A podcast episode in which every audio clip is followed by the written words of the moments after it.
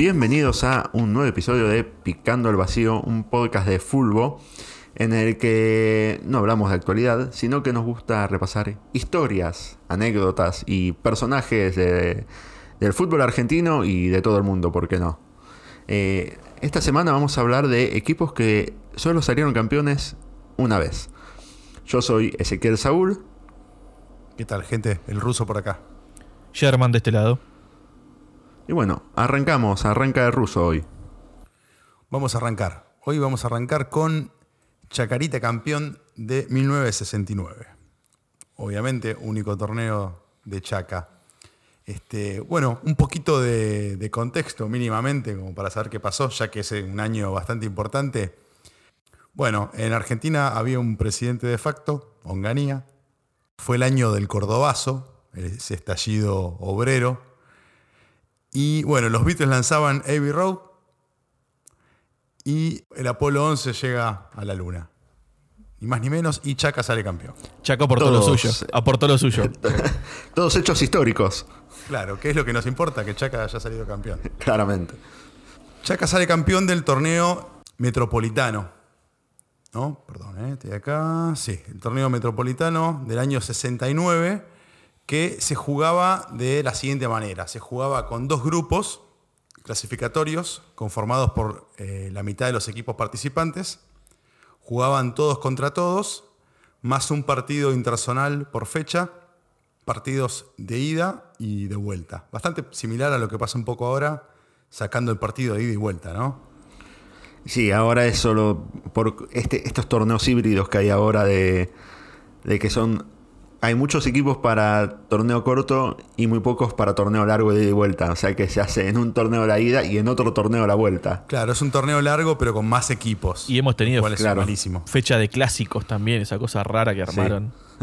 Bueno, yo entiendo que el partido interzonal por fecha debe ser algo de clásicos, acá. No lo Claro. sé. Porque si no, ¿qué partido sería? X. Sí, no, siempre quedamos liberados y lo iban haciendo. Puede ser. Bueno, de ahí los que clasificaban, se clasificaban a un cuadrangular por eliminación directa. De los que se clasificaban los dos primeros de cada grupo. ¿Verdad? Sí. Bueno, entonces Chaca sale segundo de la zona A y le gana a Racing en cancha de Boca 1 a 0 con gol de Recupero. Los jugadores de esa época, ni idea, Recupero. Eh, jugador que siempre se quedaba, que, que nunca perdía las energías. Claro, decime que jugaba de 5. Pésimo chiste. Eh, y del otro lado estaba, jugaron River y Boca, que empatan 0 a 0, eh, pero se clasifica River por diferencia de goles. En realidad por eh, haber hecho más goles en el torneo. Claro, sí. Exacto, sí. Entonces, la final que se juega en cancha de Racing es eh, Chacarita River. Bueno, Chacarita eh, arranca ganando con, con un gol de el tanque Horacio Ricardo Neumann, que dice lo siguiente. eh, en una salida perdí la pelota y nos, y nos empataron, reconoce Marcos, pero nadie me reprochó nada. Éramos un grupo muy unido. O sea, arranca ganando Chacarita y River le empata. Sí. Seguimos adelante, agrega. Luego del empate de, de Juan Carlos Trebuc, a la media hora fue expulsado Eduardo Drescher, jugador de River. Con un jugador más que su rival, el funebrero se lució. eh, aumentó Neumann, que no era Nicole, era, era un eh, jugador de Chaca. Y en la parte final sellaron el 4-1 Marcos y Fra Soldati. Mira. 4-1 Con goleada. encima, con goleada. 4-1, una goleada histórica. Este, bueno, para ese partido en cancha de Racing se vendieron 67.000 entradas, pero se estima que en el estadio había 80.000. Típico. Argentina siendo Argentina. Obvio. Sí, sí, sí. Que me parece que fue un. Va, dicen que es un, un récord para la época. Algunas de- de- declaraciones de, de los eh, protagonistas. Cambón, jugador de Chaca, dice lo siguiente: Fue un periodo de casi cuatro años que empezó cuando nos salvamos del descenso en la última fecha del reclasificación 67 en la cancha de Atlanta. Aparte se salvan de la- del descenso en cancha de Atlanta, el clásico rival. Claro. Y culminó cuando le ganamos al Bayern Múnich en la Copa eh, Joan Gamper en Barcelona en 1971. Pavada de, Tranqui camino, de ¿eh? Sí, sí. Claro. Bueno, en ese partido, eh, Chaca le ganó 2 a 0 al Bayern, con baile incluido. Este, Marcos dice que le tiró tres caños a Beckenbauer. Anda a chequearlo, ¿no? Claro, ¿no? Claro, ¿es comprobable esto? Y yo imagino que si uno eh, investiga, aparecerá por algún lado. Yo te tiro, creo que un dato, mirá, totalmente. Cambón, creo, si mal no recuerdo, comparte con Bianchi el récord de 40 partidos invicto. Ah, mirá. Porque Bianchi, viste, llega a los, Boca llega a los 40 partidos invicto. Cambón pero, como de eh, Cambón fue interino eh, en el, la final del torneo anterior. Creo que dirige tres partidos, dos partidos. Que Boca también no pierde. Entonces después asume Bianchi y ahí sí tiene todo, todo el ciclo Bianchi hiper exitoso. Y ahí llega a los 40 partidos, ¿entendés? Pero creo que Ah, de esos mirá. 40 es como que los dos primeros son de un torneo decir anterior de Cambón. Bianchi son 38 de Bianchi y 2 de Gambón. Ponele, creo que es algo así. Mirá, mirá. Este, o sea, claro, el, el mismo récord comparten, no es que lo- cada uno... por Claro, claro, el mismo. Claro, no, obviamente todo mucho más mérito. Un 90% de Bianchi, 95%, ¿viste? Pero bueno. Bueno, una- un dato curioso de, de Marcos, este jugador de Chaca, es que cuando juega con el Bayern Múnich, él ya estaba vendido al Nantes de Francia. Pero en el contrato había arreglado que te- él jugaba para Chaca ese partido contra el Bayern Múnich. Quería jugar ese partido después de todo lo que había Sí. jugado. Y de acá no me voy sin jugar ese partido. Aparte, imagino, bueno, súper histórico, ¿no? Y Olvidate. capo que se, que se anotó para ese partido. Y dice, dice Marcos que ese día Beckenbauer le pidió cambiar la camiseta. Dice, un tesoro que aún guardo. Hay que buscar la foto de este muchacho con la, con la camiseta de Beckenbauer. Si hay algún hincha de Chaca que nos esté escuchando, Claro. que nos deje algún dato en Twitter este, o en el Instagram para que veamos esto, ¿no? Seguramente algún padre, algún abuelo, ¿no? Mm. Se debe acordar. Por favor. Bueno, y esa, y esa fue la historia de Chaca campeón del 69. Bueno, yo voy a hablar de Quilmes, campeón metropolitano del 78. Este torneo es, distinto al. Este metropolitano es distinto al que contó el ruso. Porque este sí era todos contra todos y era por puntos. Más tradicional. Digamos, ¿no? En Chacarita eh, arranca eh, dirigiéndolo eh, Oscar López y Caballero, y Oscar Caballero, la dupla técnica. Que después en los 90 todavía, si, si- recuerdan, seguían dirigiendo, ¿viste? Sí, me acuerdo. Sí, bueno, recuerdo. eh, el torneo arranca, eh, Chacarita gana los dos primeros partidos. Todos recuerden que en esa época los partidos ganados dan dos puntos y el empate uno. Entonces de Quilmes, no ¿no? había tanta Chacarita. diferencia. En Quilmes, quise decir, se me mezcló Chacarita con el de ruso, me quedó. ¿Puede Quilmes, ser que el empate daba cero puntos? no, daba uno. ¿Uno igual? Daba uno. Entonces, eh, no era tanta diferencia, viste, empatar y perder. Pero bueno, gana los dos primeros partidos y en los siguientes siete partidos gana uno solo. Quilmes está en posición de descenso, rajan a los técnicos y asume el Piojo Yudica. Ok. Eh, el Piojo Yudica venía de salvar a Quilmes del descenso. No sé por qué. Quise averiguar por qué no siguió. Pero. Y, y- y por qué lo reemplazaron por Caballero. Pero bueno, vuelve el Piojo Yudica. El Piojo Yudica es el primer campeonato que gana. Después sale campeón con Newell's y es campeón con Argentinos Nacional y de la Libertadores. Aquel argentino que juega la Intercontinental con, con Juventus. sí. ¿no? El Piojo Judica eh, era un técnico que eh, muy personaje, ¿viste? Eh, le- él era un técnico muy ofensivo, pero no era de esos, ¿viste? Como decir, ¿viste? Menotistas, de que priorizar primero jugar bien y no importa si perdemos o no, pero estamos jugando bien. Él, él dijo esto, miren. A mí me gusta que los jugadores practiquen un buen fútbol y que jueguen limpiamente, pero tampoco puedo ahogar el temperamento fuerte de un jugador. O sea, vamos a jugar bien, a atacar, pero también no le voy a decir a un rústico que no pegue, ¿no? Si te gusta pegar, pega. Claro, Claro. Y cuando haya que pegar, peguemos, muchachos. Claro. Otro, un jugador dijo, el Piojo era un gran motivador. Cuando llegó en la fecha 9 ya conocía casi todo el plantel. Eso sin dudas ayudó.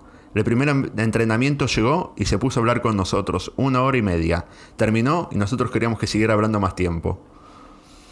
Después, eh, también hay otra anécdota que cuentan de cómo, mm, viste, cuando llega están hablando con un jugador que era Juan Carlos Merlo, y le pregunta, viste, eh, de una jugada preparada que hacían en Deportivo en La Coruña, eh, que era donde había- Merlo había jugado antes, ¿no?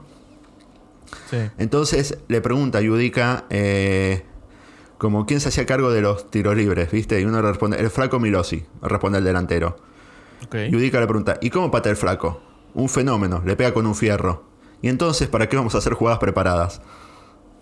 ¿No? Exacto.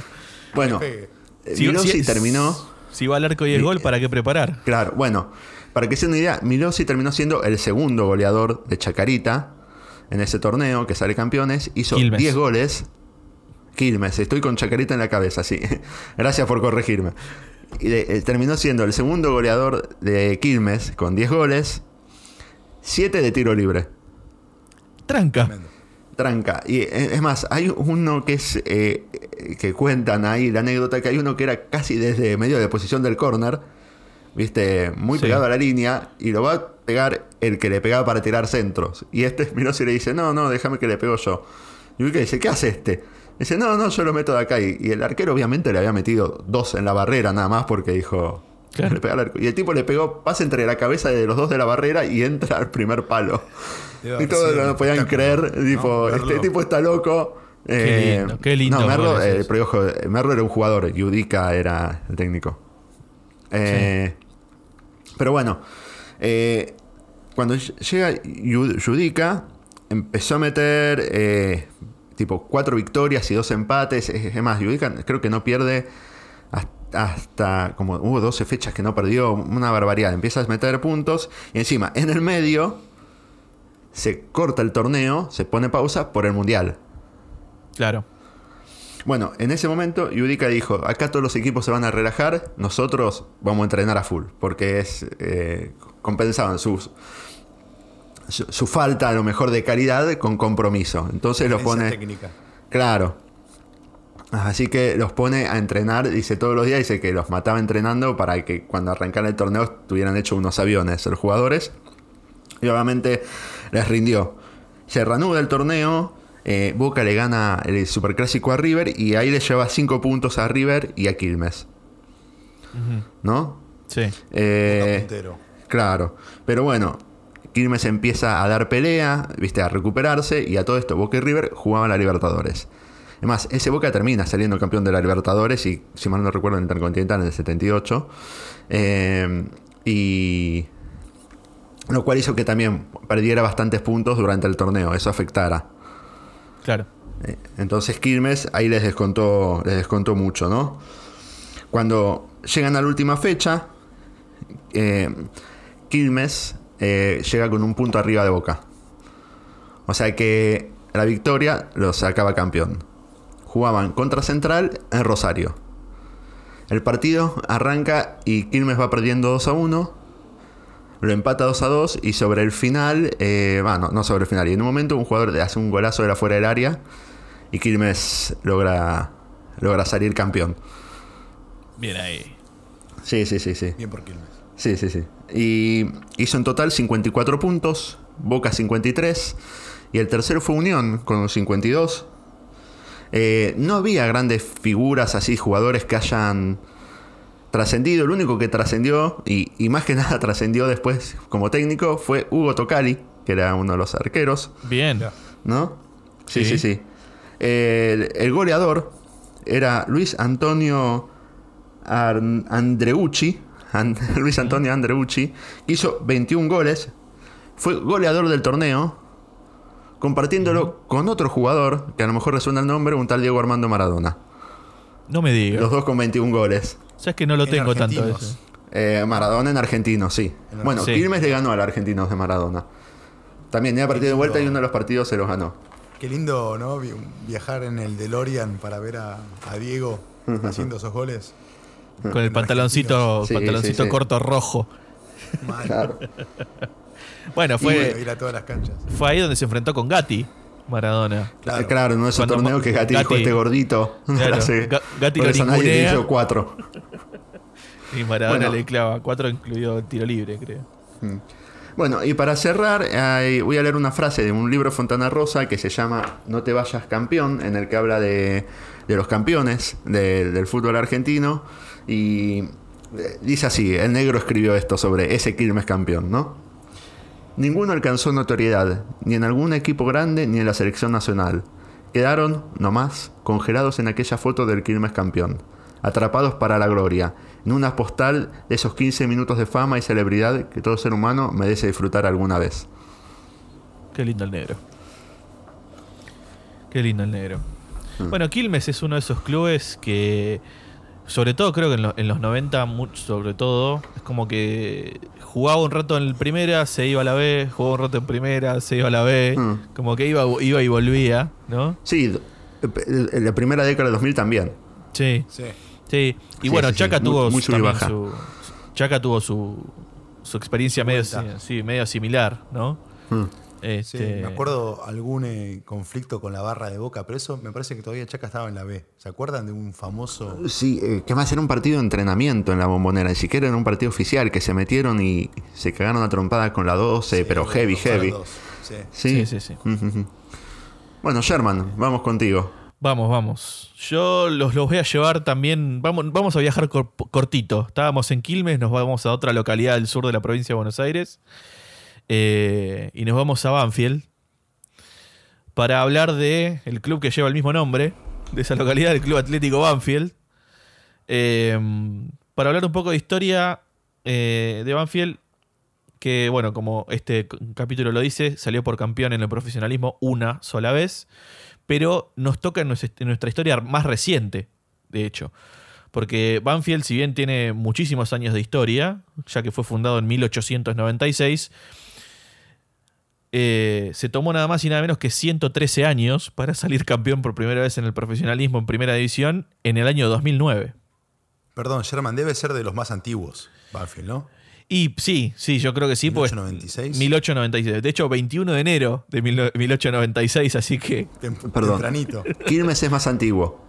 Eh, es de 1887, justo que lo había estado investigando, no lo dije el dato, pero es más, eh, cuando lo investigué decían es de los clubes más antiguos del fútbol argentino. nueve años antes. Y como dato, fue el primer equipo chico en salir campeón en un torneo de largo de todos contra todos.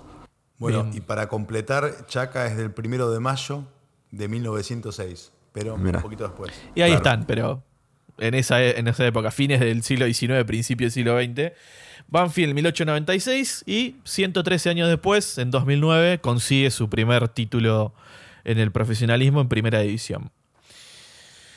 Em, ese equipo, dirigido por Julio César Falcioni, este, que ya es, es el prócer del club directamente.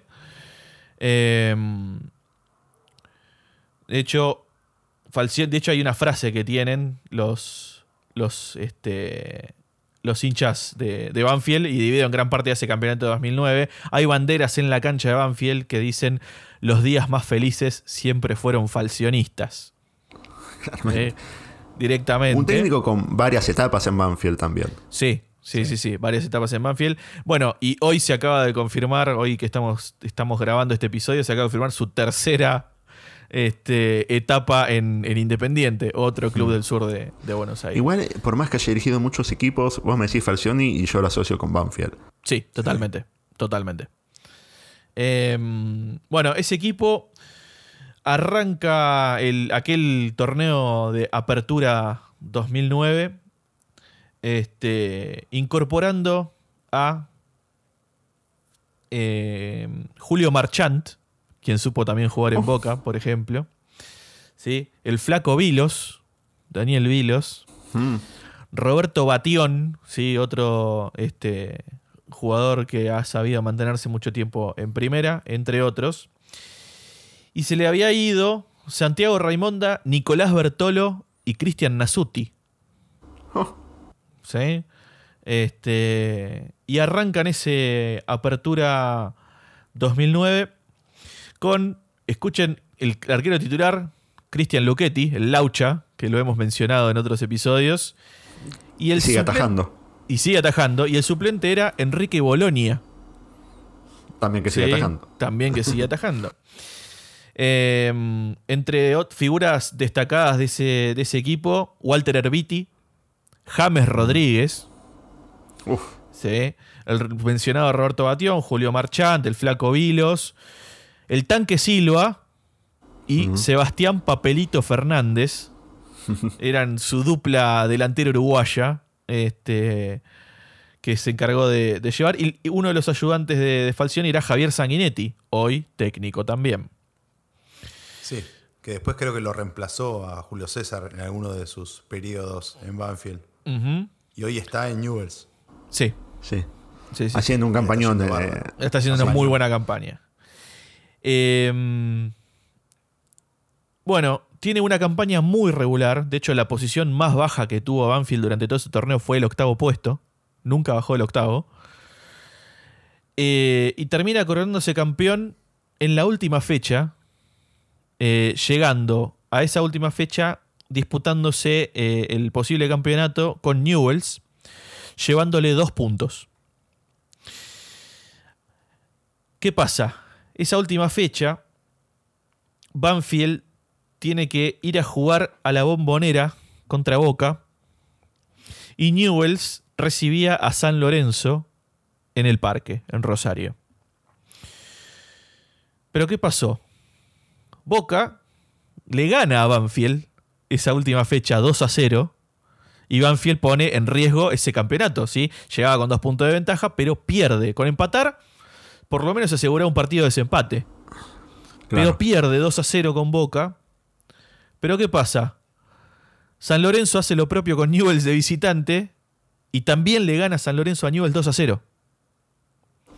Entonces, al con, este, a la finalización de esa última fecha, no se modifican los puntos de ninguno de los dos equipos y Banfield termina saliendo campeón eh, en, ese, en ese 2009.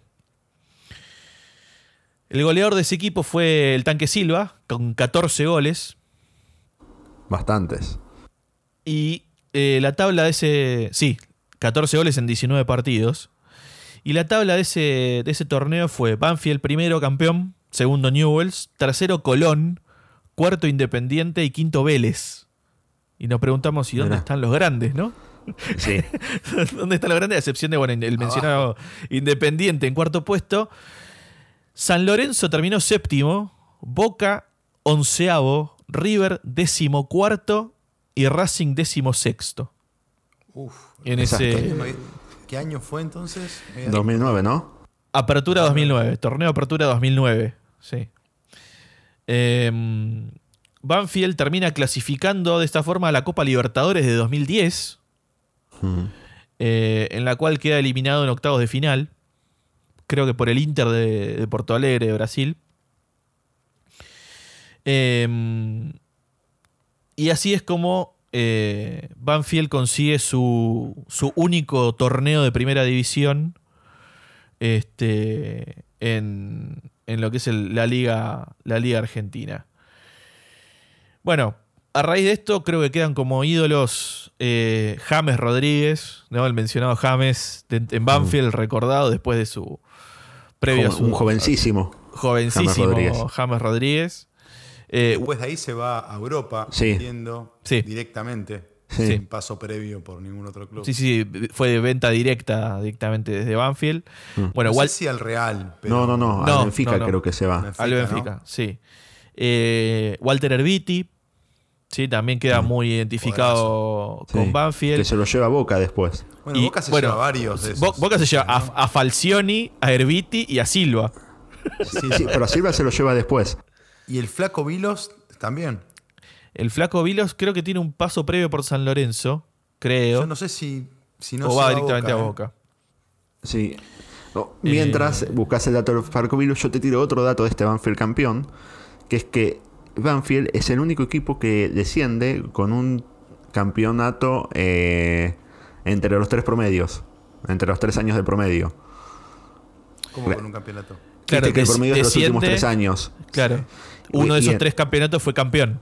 Fue el campeón. Lo que pasa es que eh, el, último año fue tan malo, viste que son los tres años. Creo que en el último año solo saca 21 puntos. Fue tan malo que desciende, pese a haber salido campeón, eh, a tener un, torneo de campeonato. Seguramente le vendieron todo el equipo. Seguro. Además de eso, lo que sucede es que em, no saca, o sea, obtiene una buena cantidad de puntos, pero no es una gran cantidad de puntos al salir campeón, sino que son 41 puntos. Claro. eh, en el campeonato. Él termina siendo con 41 puntos, Newell queda con 39. De esos 19 partidos que juega, gana 12, empata 5 y pierde 2, con una diferencia de más 14. Pero como decíamos, eh, no saca una gran cantidad de puntos. 41 puntos. Que quizás en, en una campaña de un equipo donde más regular, quizás no hubiese sido campeón. Puede ser. sí. Este, Eh, es que yo creo que en el fútbol argentino, y en especial en los torneos cortos, hay dos tipos de campeones. Los campeones que son campeones de verdad, todos son campeones de verdad, pero son los campeones que se imponen en todo un torneo y vos decís tienen un paso arrollador y decís, la verdad que merecí todo eso. Y después está eh, el menos malo, ¿viste? Hay campeonatos en que gana el menos malo, ¿viste? De que... El famoso torneo irregular. Totalmente más- irregular, claro. que generalmente suman pocos puntos, ¿viste? Eh, vos lo ves y como a veces ni, ni superan los 40 puntos. el que eh, mantiene que esa es- regularidad. Claro, es el más regular, pero que tampoco se destaca mucho, ¿viste? Pero como no había nadie para hacerle competencia, eh, te das cuenta de eso. Bueno, Ahí me de hecho- fijé el, el Flaco Sí. Vilos. Sí. El Flaco Vilos, eh, su primer paso por Banfield fue el de 2001 a 2005, y de ahí va a Boca, que jugó un año. Después tiene un derrotero por el mundo. Juega en San Lorenzo en 2007-2008. Y después en 2009 recae. arranca en Saint Etienne y después vuelve a Banfield. Eh, o sea que es ya por el final de la carrera de, de- del... Siempre me resultó extraño el. Porque creo que si mal no recuerdo jugaba de mediocampista. Sí, un volante por izquierda. Era 8, era. era 8. 8, un Ocho, carrilero no, viejo. sí, ¿no? por derecho, por Sí. izquierda, siempre variaba. Era bueno. Pero con un cuerpo rarísimo para jugar de carrilero, ¿viste? Sí, era grandote. Medía casi, no sé, metro noventa. Sí, sí, sí, sí. Animalada. Quizás un poco menos, pero era muy alto. Mm. Jugaba bien. eh, es raro, viste, como que, que parecía que iba, iba a marcar más historia. Sí. Obviamente convocado por Maradona a la selección en algún Sí. partido, ¿Y Bertolo también estaba en ese equipo? creo. No, O- se, o se, posterior. No, ya lo se había fue. Se, se fue justo antes de ese torneo, con, junto con, con Nasuti y ¿Te Raimonda. acordás, que, Ber- ¿Te acordás que Bertolo era la figurita del, del- Ajá. del fútbol argentino? No sé si no lo compra River. Este, Sí. Y que después, No, bueno. lo, lo compra después, porque es con Gallardo. Y, No, no, no, esa es que la segunda época, creo. ¿eh? claro, parece por eso. sí, ¿eh? Por eso, por, por eso, en la segunda época lo compra River. Ah, vos creo. decís que de Banfield se va para otro lado. Claro, y después vuelve a Banfield y ahí lo compra River. Ah, Tuvo varias épocas por ahí, porque eh, cuando River lo compra ya estaba Gallardo. Que dice que en un entretiempo, que parece un juego, un primer tiempo muy malo Bertolo, y Gallardo lo agarra y le dice, ¿qué pasó? ¿Te olvidaste de jugar? ¿Te olvidaste de cómo se juega el fútbol? Y dice, yo salí y salí destrozado, dice. Destrozada. Y Claro, que sí, Ber- 10 minutos que no hizo nada y Gallardo lo sacó. Les digo, Bertolo eh, inicia en Boca. Sí, Sí. hace en Boca, después se va a Nacional de Uruguay. Llega a Banfield. Se va justo antes de este torneo que estábamos mencionando. Se va al Palermo de Italia. Después Zaragoza, vuelve al Palermo, se va a jugar al Cruz Azul en México, vuelve a Banfield, después se va a River Claro. entre 2015 y 2016, vuelve a Banfield, se va a Platense y ahora volvió a Banfield eh, otra vez. Da como la sensación de que juega bien en Banfield solamente. y ahí Claramente. se va- Su va y lugar en el mundo. Claro. Va, re- recupera, se va, baja, vuelve, se vuelve a recuperar otra vez. Y así hace la carrera el tipo. Bertolo, uno de los pobres jugadores salió de las inferiores de Boca que eclipsados totalmente por Palermo. Claro. Este, eh, Bertolo, Boselli, grandes nueves que nu- El oso nunca, eh, claro, que nunca tuvieron su chance por, por tener al mejor Palermo en- de titular en Boca. Bueno, creo que el Boselli donde mejor se ha destacado fue en Estudiantes, ¿no? Sí, sí, sí. Eh, Salió eh, campeón de la Libertadores. Libertadores y Bueno, casi y- le ganan al Barcelona. Y Blandi también. Claro. No, Blandi también Bueno, pero está Blandi salió Boca. campeón con Boca y. No recuerdo si goleador o no, pero en el Boca de Isquia. Mm. Eh, Blandi era. eh, no, Blandi no, perdón. Beatri, me confundí. Ah, Beatri. Beatri. Beatri. Beatri, Beatri, quise decir. Blandi no salió campeón en Boca. Ah, sabes que. Creo que sí, pero no sé si titular y eso. Creo que nunca fue titular, titular Blandi. Pero bueno. Este. Bueno, em, para cerrar con esto de que, hablábamos de- del Banfield campeón, eh, lo mencionamos en el, episodio anterior, el máximo ídolo futbolístico Garrafa Sánchez, que es lo que mencionamos.